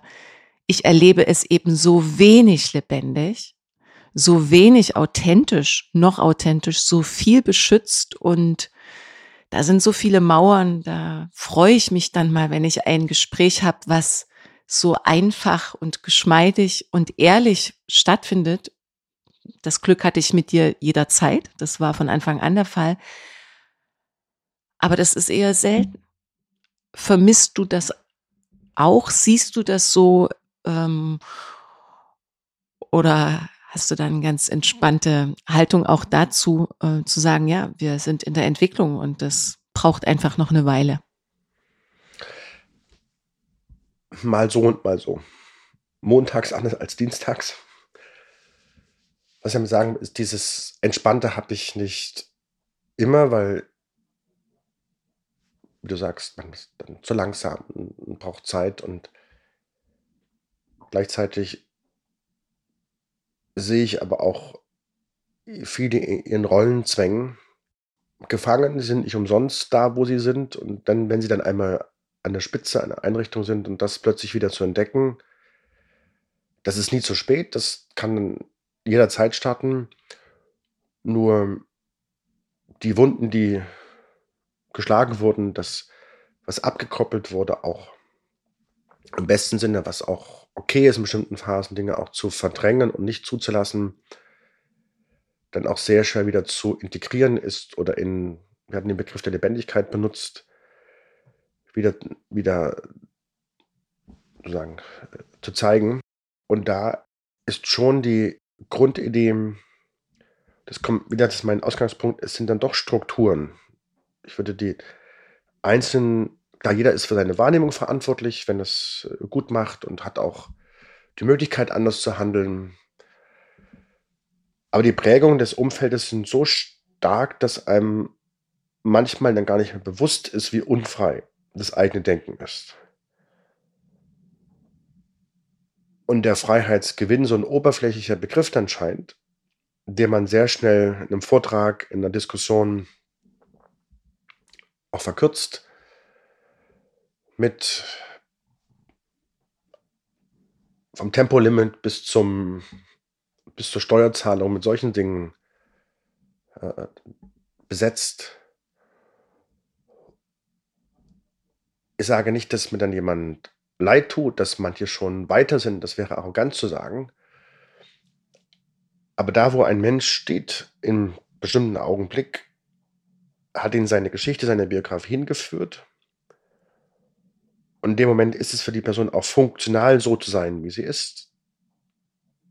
Funktional, damit meine ich,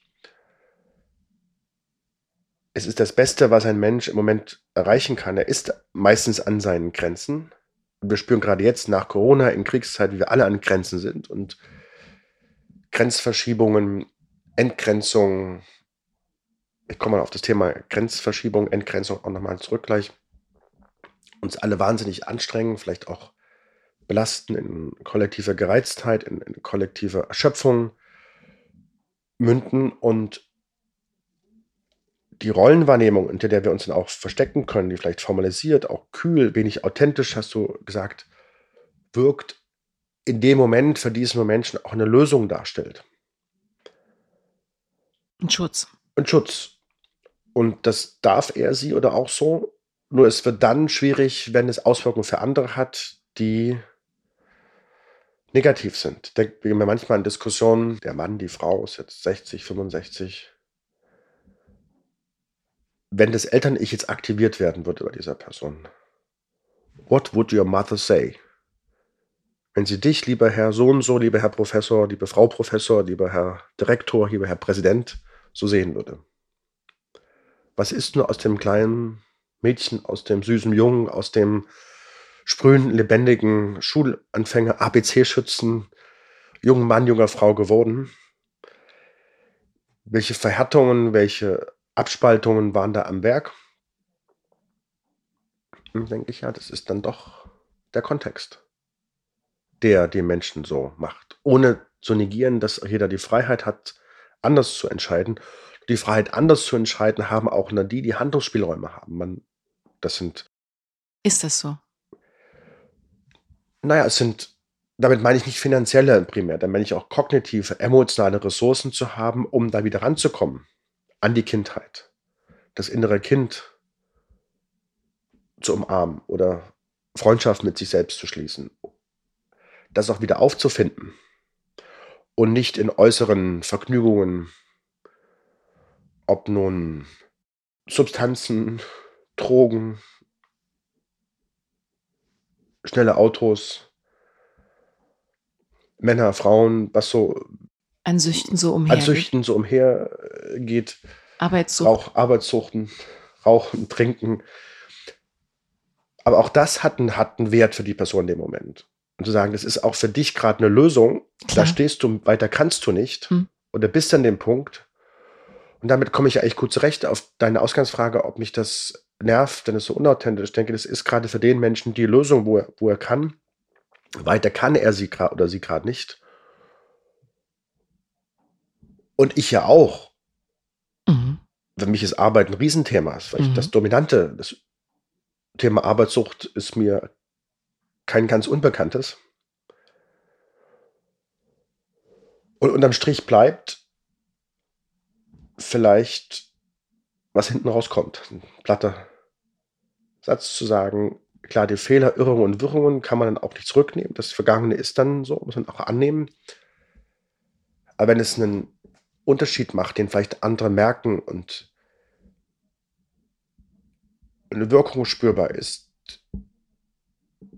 ist es vielleicht nicht für umsonst, auch wenn das Leben an sich sinnlos ist. Gibt keinen Sinn für das Ganze. Man kann, das einzige Ewigkeitsprojekt sind Kinder, gibt kein anderes. Unser Verwirklichungsprojekt. Ob das nun die selbstsüchtigen, die egoistischen Gene sind, die ihre nächsten Träger suchen, die Kinder, soweit will ich es nicht äh, säkularisieren, aber irgendeine übergreifende, transzendente Idee eines gottgefälligen Lebens, das habe ich alles nicht. Aber der Sinnlosigkeit trotzdem einen Sinn geben, heißt was bewegen und dann zu sagen, okay, das eines Tages, das war's jetzt. Und das immer wieder probieren als mein Motto, ist dann mein Weg damit umzugehen. Mhm. Immer, übrigens immer wieder probieren heißt nicht jedes Blümchen pflücken am Wegesrand, aber doch auch nach Blumen Ausschau halten, die man vielleicht beim Vorbeifahren übersieht. Und dann auch zu akzeptieren, dass da jeder seinen Weg findet, denn das letzte Stündlein geschlagen hat und dann jeder überlegt, was war das jetzt eigentlich? Wie schnell sind die 70, 80 Jahre wie im Flug vergangen? Kommt nicht die große Rechenschaftsstunde, das muss jeder für sich, das weiß man ja auch vorher nicht, in welchem Moment es passiert. Aber doch zu sagen, was im, hatten den Begriff der, der Lebendigkeit, jeder hat da seinen Weg, seine Coping-Strategie und geht mit dem, den Stressoren anders um. Und deshalb komme ich irgendwie auf dieses Gemeinwohlthema zurück. Weil es ist der Kontext, der uns zu dem werden lässt, die wir sind. Ob das nun ein gewisser existenzialistischer Grundgedanke ist, der da heißt, wir sind da hineingeworfen, hineingestellt, müssen uns bewähren, der Pflicht des Tages Folge leisten, so im, im, im goethischen Sinne. Da bin ich auch nicht fertig mit diesem Gedanken. Merke nur, dass mir die Gedanken wichtiger werden und ich viel Akzeptanz aufbringen kann, vielleicht auch Langmut, andere sein zu lassen, wie sie sind, weil ich denke, armer Mensch, was muss da schräg gelaufen sein in der Kindheit? Und gleichzeitig macht es mich wütend, regt mich auf und zornig, weil diese Menschen, für die ich individuell so viel Verständnis habe, vielleicht Organisationen zerstören, Lebenswege behindern und destruktive oder heute sagen wir sogar toxische Kräfte freisetzen, wo ich mich hier und da auch versuche dazwischen zu werfen. Okay, das, wär, das wäre jetzt nämlich nochmal äh, etwas, wo ich nachhaken wollte, denn du hast gesagt, naja, einerseits sprichst du von Akzeptanz, ne? Also wir müssen auch verstehen, dass das in dem Moment eine Coping-Strategie ist, des anderen ist, dass er mhm. gerade an seine Grenzen kommt, dass er nicht besser oder sie nicht besser kann. Und gleichzeitig sind wir ja aber Gemeinschaft und wir sind ja dafür da, ja. Alarm ja. zu setzen, zu sagen, Stopp, Grenzen aufzuzeichnen, auch mal jemanden zu spiegeln, zu sagen, nee, das ist nicht korrekt. Auch wenn du nicht anders kannst, weil sonst verfalle ich vielleicht viel zu schnell auch in dieses vermeintliche Mitgefühl und eigentlich ist es nur wiederum meine Komfortzone, damit ich mich genau. in meiner Harmonieblase ja. weiter aufhalte. Weißt du, was ich meine? Und, die, deshalb meine ich auch der Zorn oder die Wut ist jetzt ein großer Begriff, aber sagen, mhm. das nicht einverstanden sein und dagegen handeln, beziehungsweise nach der Energie suchen, wo ein neues dafür entsteht und nicht mhm. nur Widerstand und mhm. Widerstandswillens, das treibt mich ja an und da bin ich ja aktiv und auch nicht faul und auch nicht äh, pessimistisch. Das kostet Kraft. Es gibt aber auch Kraft, weil man selber vielleicht besser wird, weil man sich auch reibt und vielleicht was entsteht, was vorher nicht da war, ab und zu auch blind in was herein hineinspringt und dann sagt, war, war das jetzt wirklich notwendig? War die Baustelle anzupacken jetzt sinnvoll? Wenn man das immer vorher wüsste, also eins bin ich nicht, nicht abgezockt an der Stelle. Ich springe dann da drauf und halte es auch durch, bis es fertig ist und dann im Rückblick war es vielleicht Waste of Time. Aber ich bin keinesfalls da irgendwie zynisch geworden und sagen, bringt doch eh nichts. Und andere sollen schon merken, dass da ein Holz ist, was durchaus Hartholz ist. Also mhm. kein Weichholz, sondern Hartholz im Sinne von, da halte ich auch gegen. Nicht um jemanden zu verletzen, was kaputt zu machen, sondern weil ich denke, es geht anders besser bei allem Verständnis für schwierige Kindheitserfahrungen, für äh, komische, schräge Entwicklungen. Also darf man, man darf auch jemand sagen, man darf auch mal jemand ist doof. Darf man auch mal sagen, auch wenn das jetzt nicht sehr fachlich hochtrabend klingt. Ja, und dafür sind wir ja dann auch füreinander Lehrer, Lehrerinnen, könnte man sagen, ohne dass wir es wissen. Also die Menschen, die uns dann in dem Moment vielleicht äh, eine Kritik entgegenbringen oder einen Stopp oder sind vielleicht die unangenehm in dem Moment und im Rückblick registrieren wir, dass wir eigentlich jetzt was lernen können. Es heißt auch immer, sei bei deinen Freunden, sei aber noch näher an deinen Feinden. Nicht, weil es Feinde im kriegerischen Sinne sind, das würde ich jederzeit ablehnen. Auch immer pazifistischer geworden. In aller Radikalität, die auch damit dazugehört, ohne naiv zu sein. Eher mit, mit, mit, mit Einstein ein militaristischer Pazifist. Ich wollte den, den, den, den anderen Gedanken äußern, warum man nah bei seinen Feinden sein muss. Mhm. Weil man von denen über sich selber sehr viel lernen kann, weil sie eher als Freunde vielleicht die eigenen blinden Flecken benennen sei bei deinen Freunden und noch näher an deinen Feinden, finde ich einen sehr klugen Spruch. Auch die Signale, die man von dort bekommt, ernst zu nehmen. Weil Feinde, wie gesagt, ist ein großes Wort, aber die sagen, diejenigen, mit denen man sich auseinandersetzt, in der Kritik, die sie formulieren, ja auch oft Punkte haben, die doch spiegeln. Also nicht, dass ich den Streit suche wie ein Streithahn, aber doch auch merke, wie ich von der Kritik, also weil sie mich anspricht, natürlich dann auch ärgert und nervt und, und, und aber doch merke, da ist, kann man, was, wenn du sagst, gegenseitig Lehrer sein. Ich kann man von Feinden mehr lernen als von Freunden. Ja klar, und sie erinnern dich halt eigentlich ja an die Aspekte, die du vorhin beschrieben hast, als ähm, ja die Anteile, die gut sind und die nicht so gut sind. Das sind ja also genau, das ja. sind einfach die ja, Blindspots, die dunklen Aspekte, die wir nicht so schnell zu greifen kriegen. Die wir auch nicht mögen an uns meistens. Und auch ein Recht haben, die auch mal zur Seite zu legen hm. und die Schublade zu lassen. Ja. Aber allein, dass wir darüber reden, wir zerreden es ja nicht, aber sich dieser Komplexität zu stellen und auch Worte dafür zu finden, macht, und deshalb bin ich auch dankbar für unser Gespräch, das Denken auch etwas weiter, schafft einerseits mehr Verständnis, macht aber auch über die macht auch die eigenen Grenzen deutlicher. Und da wollte ich mal darauf zurückkommen, wir haben über das Thema Grenzen und Grenzverschiebung und Entgrenzung gesprochen. Für jede Generation, aber sicher auch für jetzt, für uns alle ein, ein Riesenthema. Grenzen zu ziehen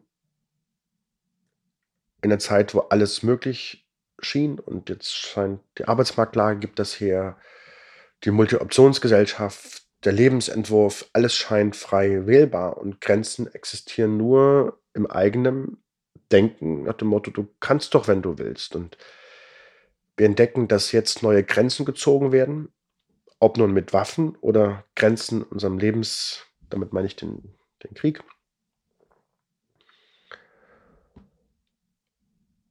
Was Russland auf barbarische Weise uns wieder zeigt, ist, dass diese Form der Grenzziehung längst nicht verschwunden ist aus unserer europäischen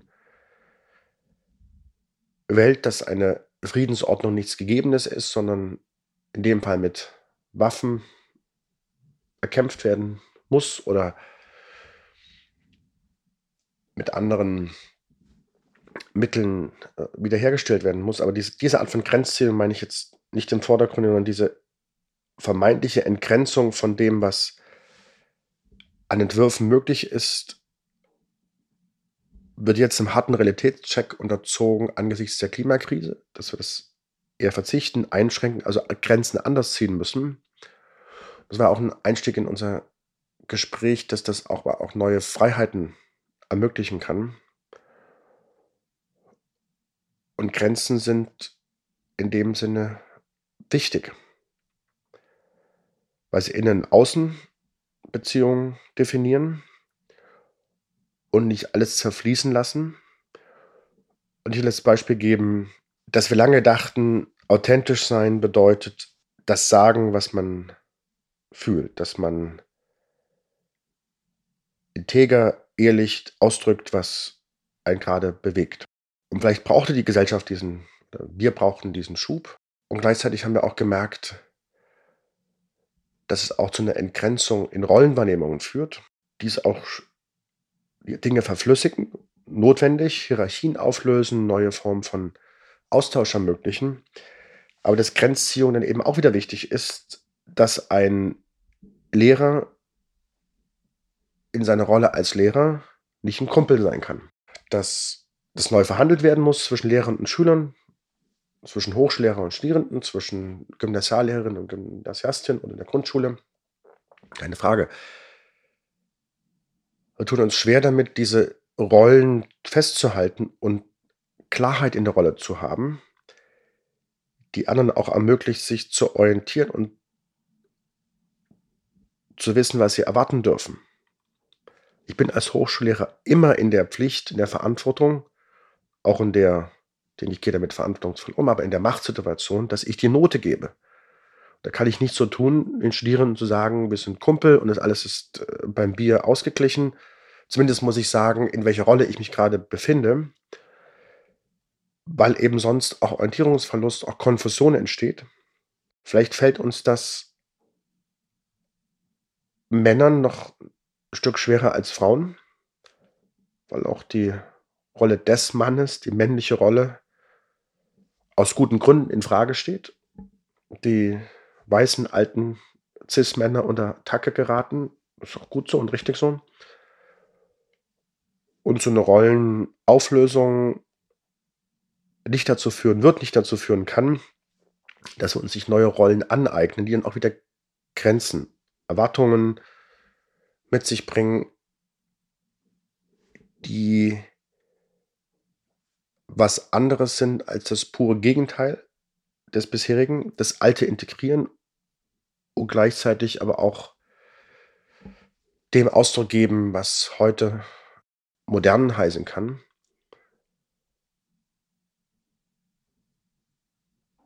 Und wir da an Grenzen kommen, was merke ich auch als Mann, was möglich ist. Vielleicht gehöre ich zur Generation der Übergangsmänner,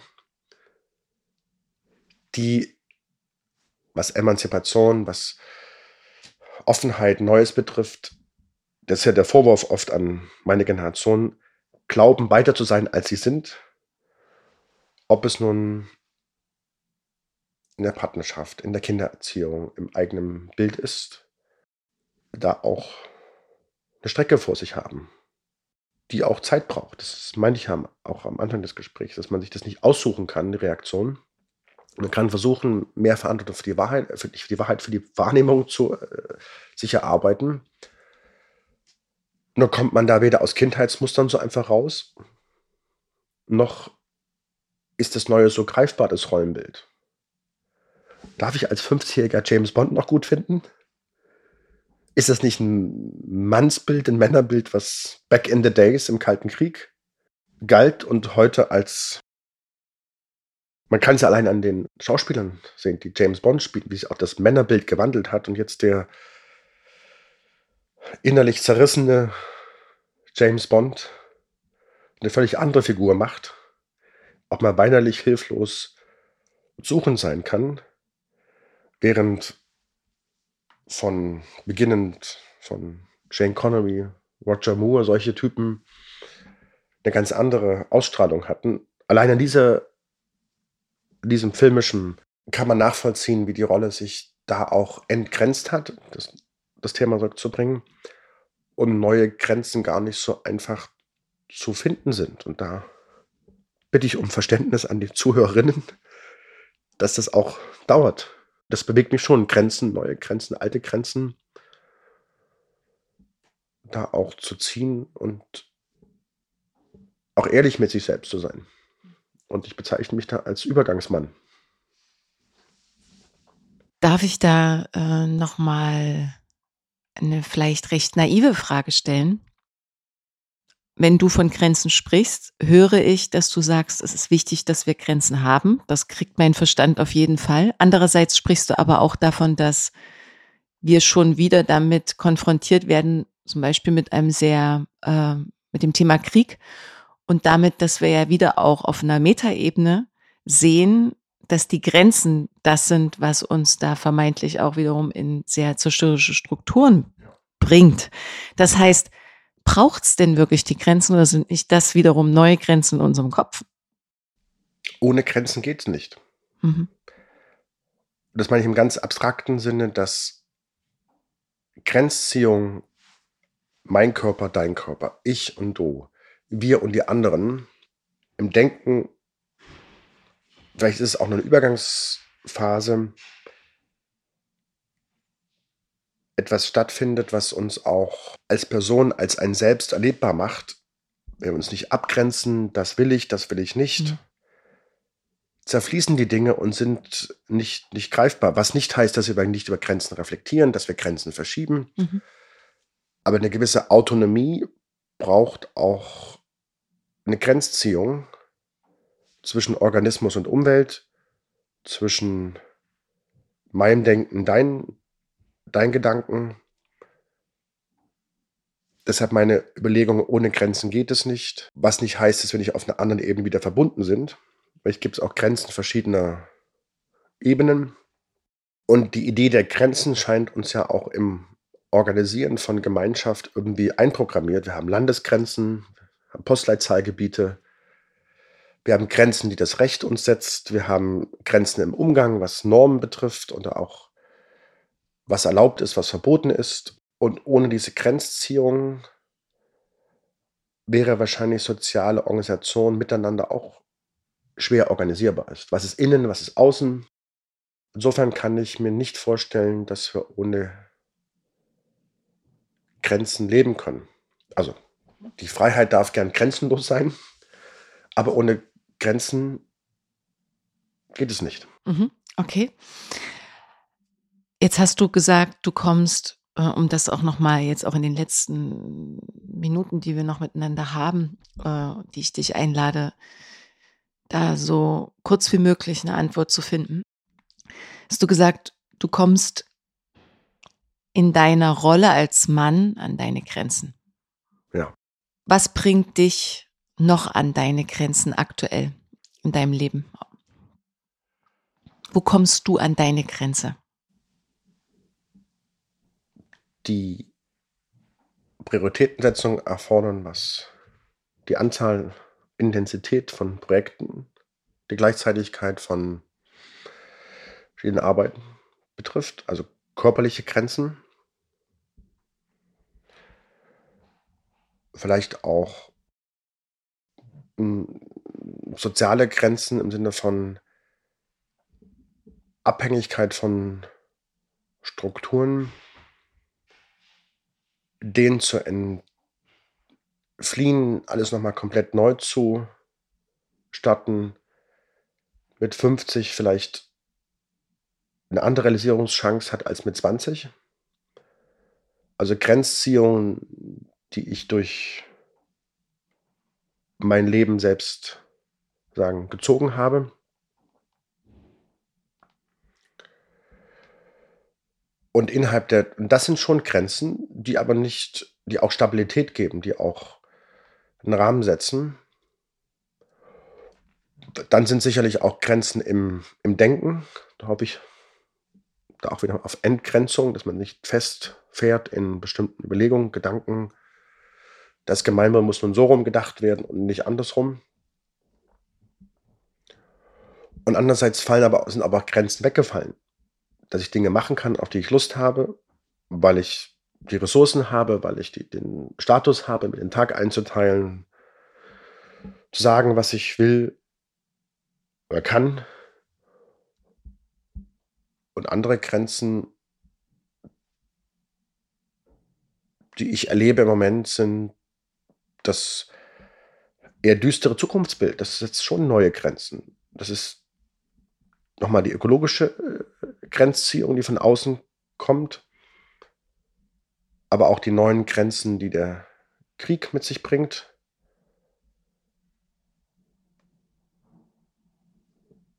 Das vielleicht körperliche, soziale, mentale und dann noch politische Grenzen, die ich wahrnehme. Und die nehme ich deutlicher mal als vor Jahren. Sehr viel deutlicher.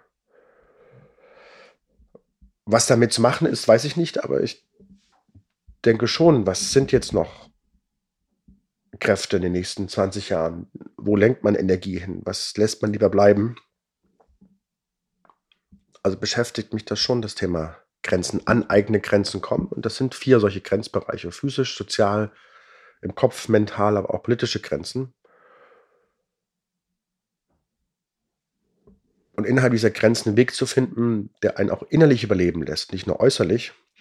Mit innerlich überleben meine ich nicht nur in der Rolle zu funktionieren, sondern auch kreativ zu bleiben und auch die Verantwortung gegenüber dem Umfeld so wahrzunehmen, dass auch andere sagen, ist okay, er hat es versucht, so. Das wäre die Antwort. Bisschen aus dem Zusammenhang gerissen. Folgen jetzt noch ein paar Fragen. Was hast du in der Vergangenheit getan, das für dich am bedeutsamsten war? Fällt dir eine Sache ein? Was kommt dir da in den Kopf?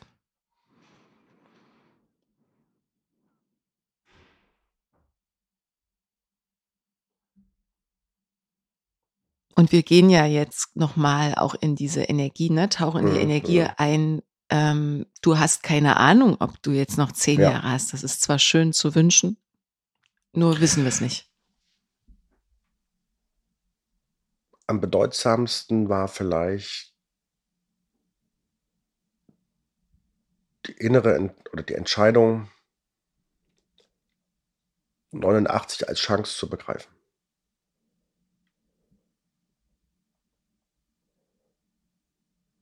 Als Möglichkeit, das war perfekt, günstig, wie immer ein Zufall,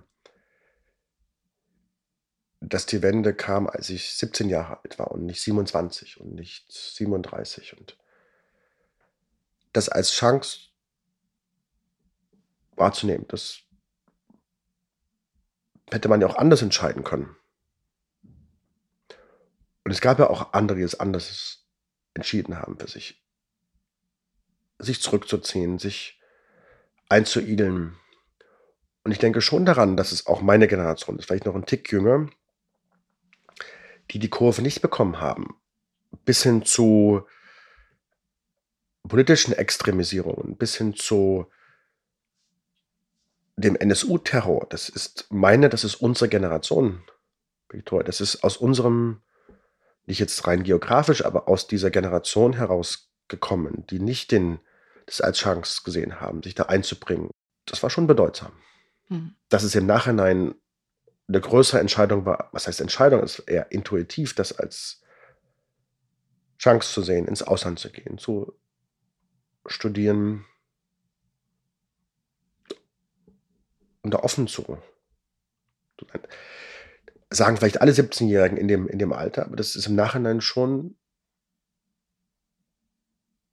wo ich sage, dort eine Abbiegung falsch kriegen, dort nicht nach vorn gehen, dort sich nicht äh, bewusst einbringen, das, dann wäre es anders gelaufen. Mhm. Was hast du in der Vergangenheit getan, das du am meisten bereust?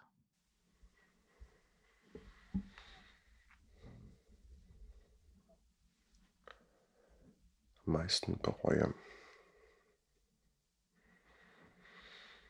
Hm.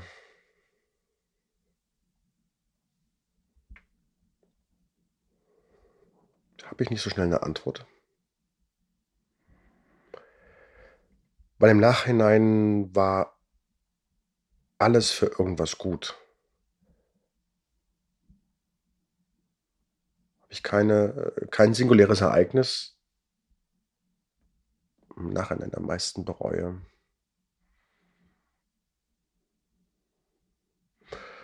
Da habe ich kein, mhm. keine Leiche im Keller. Mhm. Was machst du in deinem Leben nur, weil du es solltest, nicht weil du es wirklich willst?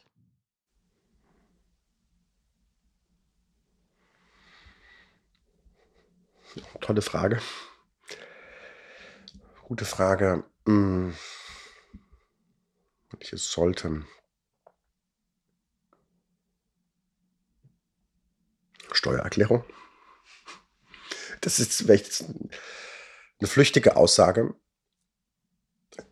ich zahle gern Steuern, gehört dazu, aber so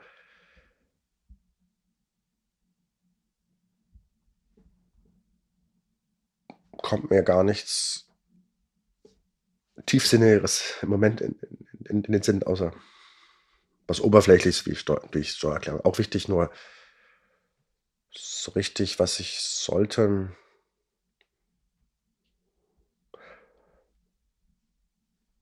Bin im Grunde schon mit vielem einverstanden. Manche Dinge, die sind Pflicht, die gehören dazu, da meckere ich auch nicht, das mache ich und dann ist auch gut. Mhm.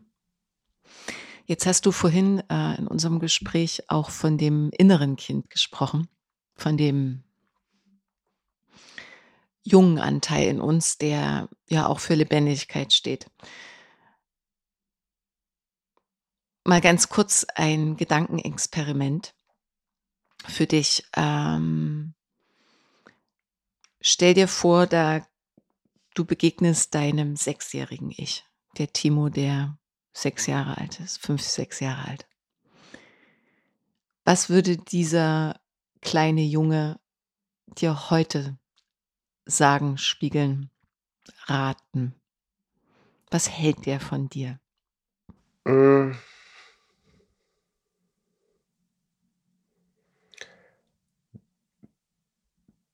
Ich hoffe zumindest. Er sagt, ich bin stolz auf dich, dass du so verträumt geblieben bist. Das würde ich mir wünschen, dass er das sagt. Also verträumt geblieben, schon eine Realität, aber doch nicht nur im nüchternen Hier und Jetzt verhaftet. Und vielleicht können wir diesen fünf-, sechsjährigen Timo, aber auch den 50-jährigen, also alles das, was du bist, auch ähm, da in die nächste Frage nochmal mit reinnehmen und ein bisschen ins Träumen gehen, auch wenn ich weiß, dass du nicht so viel von Visionen hältst. Habe ich das richtig erinnert? Ja. Ähm, wenn alles möglich wäre und es keine Grenze gäbe in einem Ideal. Wissenschaftler arbeiten gerne auch mal mit Idealen, ja. Wie würde denn dann die Welt, die jetzt noch vor dir liegt, aussehen dürfen? Was braucht es aus deiner Sicht mehr? Was wünschst du dir mehr? Was wäre genial, wenn du es miterleben dürftest? Hm.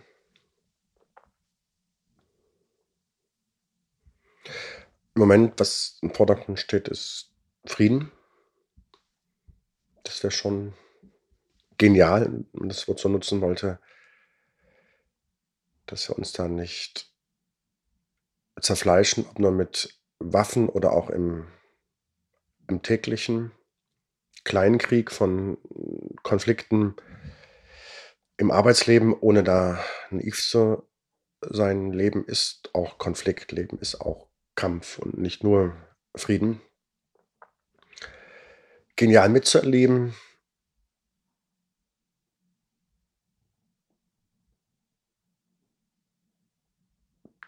Hm.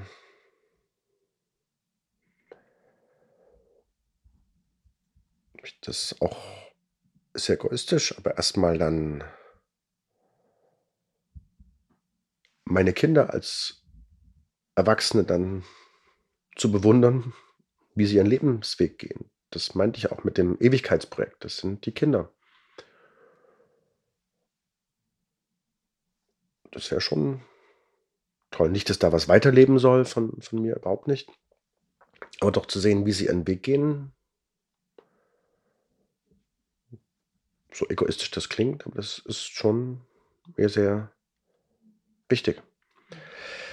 Dass viele die Gemeinwohltheorie übernehmen, dass Forschung gibt, dass das Gemeinwohl hochgehalten wird, das, das sowieso, das ist nicht selbstverständlich, aber von dem Gedankengut ist mir ein, dass, es, dass ich das vorantreiben will, klar.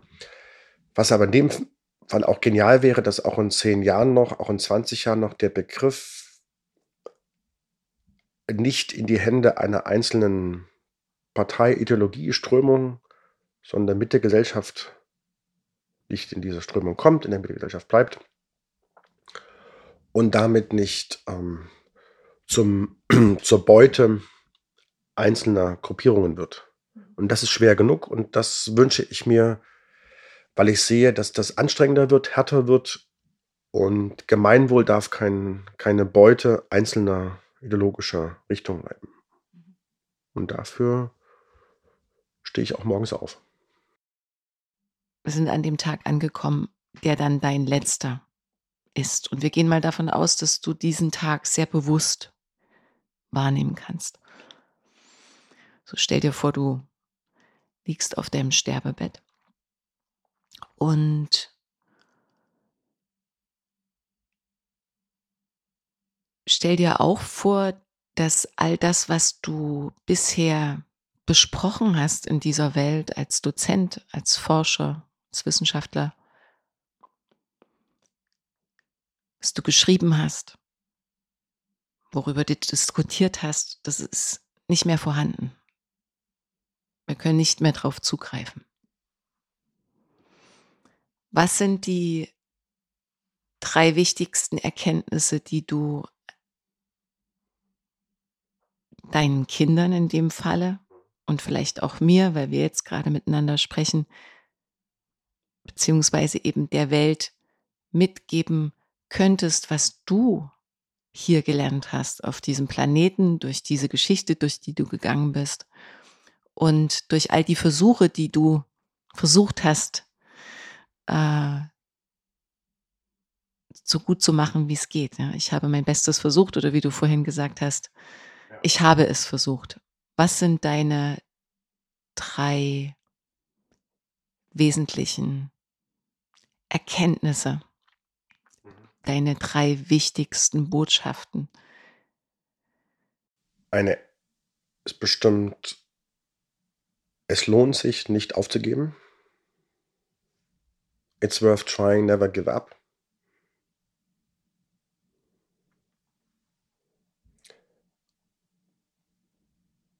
Mm.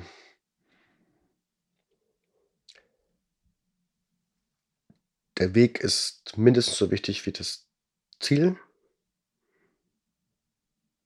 Also vertraue in Prozesse, vertraue, dass sich was entwickelt.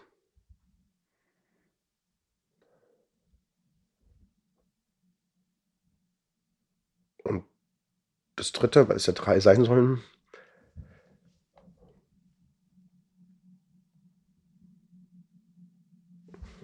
enjoy. Also.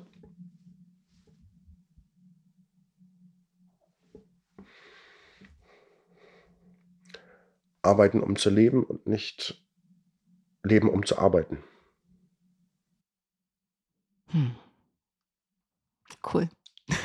das sind auf jeden Fall, äh, kann ich da sehr gut ähm, mitgehen. Vielen lieben Dank, Timo. Gibt es noch etwas, was dir auf dem Herzen liegt? Also im Moment liegt mir auf dem Herzen, dir Danke zu sagen. Du hast mich auch in Denkbezirke gelockt oder dein eingeladen, die ich selten so intensiv besch beschreite. Und vieles, was wir besprochen haben, ist ja auch eine Art Selbstkommentierung, Einordnung und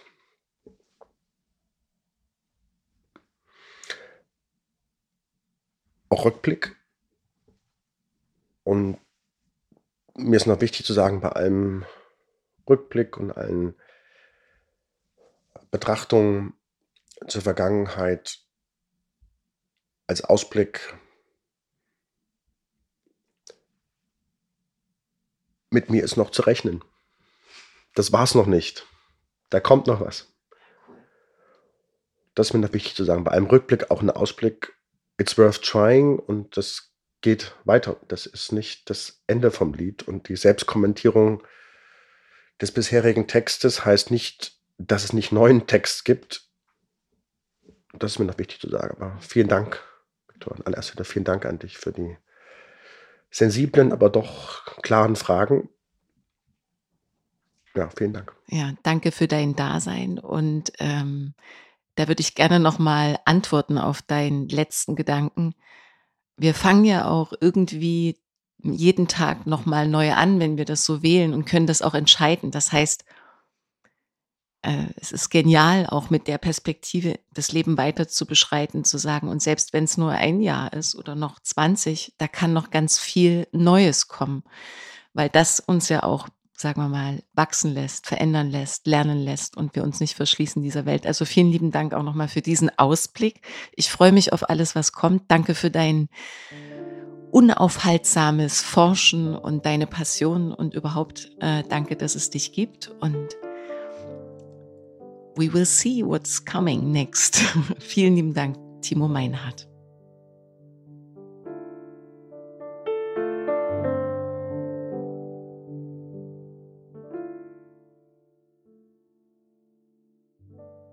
Ich hoffe sehr, dass dir dieser Podcast gefallen hat und dass du Inspirationen und Erkenntnisse für dich mitnehmen konntest. Was hat dich besonders berührt? Was nimmst du für dich mit? Ich freue mich sehr, wenn du dein Feedback direkt unter dem Beitrag teilst und ihn gern auch an deine Freunde weiterleitest. Wenn du magst, verbinde dich auch auf Instagram oder Facebook mit mir. Alle Informationen dazu findest du in den Show Notes. Außerdem lade ich dich ein, auf meiner Webseite vorbeizuschauen. Dort findest du noch einmal sehr übersichtlich meine Angebote, sei es als Coach, Speakerin oder Lehrerin. Auch kannst du dort kostenfrei den sehr persönlichen Newsletter abonnieren, der dich einmal im Monat mit kleinen Extras beschenkt. Ich freue mich sehr, dass es dir deine kostbare Zeit wert war, hier mit mir zu verweilen. Und von ganzem Herzen wünsche ich dir ein großartiges Leben und bis zum nächsten Mal.